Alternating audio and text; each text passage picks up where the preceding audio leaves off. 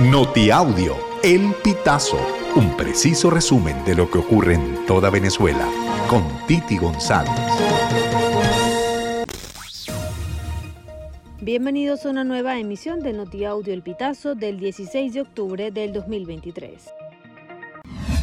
El gobierno de Venezuela, encabezado por Nicolás Maduro y la oposición, agrupada en la plataforma unitaria, retomarán una vez más el proceso de diálogo y negociación en la ciudad de Bridgerton, en Barbados, que es promovido por Noruega, país que participa como mediador entre ambos sectores.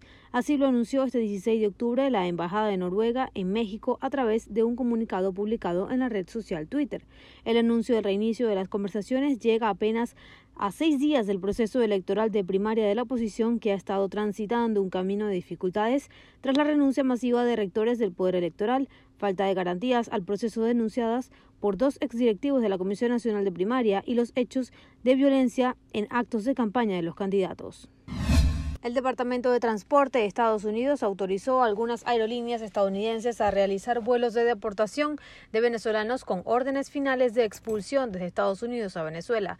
Dicha autorización fue publicada el 13 de octubre por medio de una excepción de emergencia de la orden del 2019, la cual establece la prohibición de los vuelos directos de pasajeros de carga y correo entre Estados Unidos y Venezuela.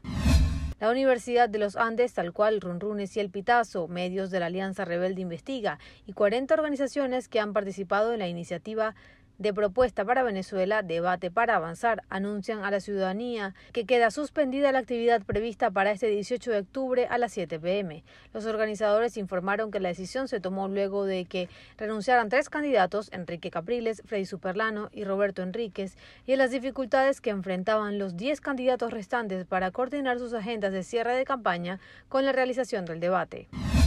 Habitantes de Hoyo de la Puerta, municipio Baruta del estado Miranda, protestaron en la mañana de este 16 de octubre con una tranca para exigir solución a una falla de borde en la zona. En redes sociales circulan imágenes de un grupo de personas que salieron a las calles con carteles para hacer un llamado a las autoridades.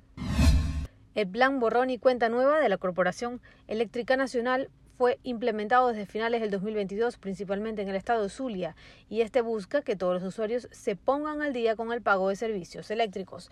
El proceso consiste en que los usuarios de las diversas zonas del país actualicen sus datos, se registren en la página de Corpolec y luego cancelen una tarifa lineal por las deudas de servicio eléctrico. Según declaraciones del Ministerio de Energía Eléctrica, Néstor Reverol, el dinero recaudado por este plan estará destinado para mejorar el servicio eléctrico en el país.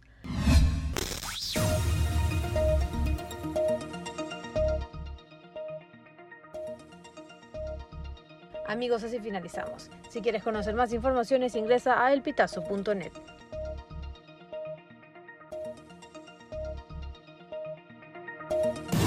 Estas informaciones puedes ampliarlas en nuestra página web, elpitazo.net.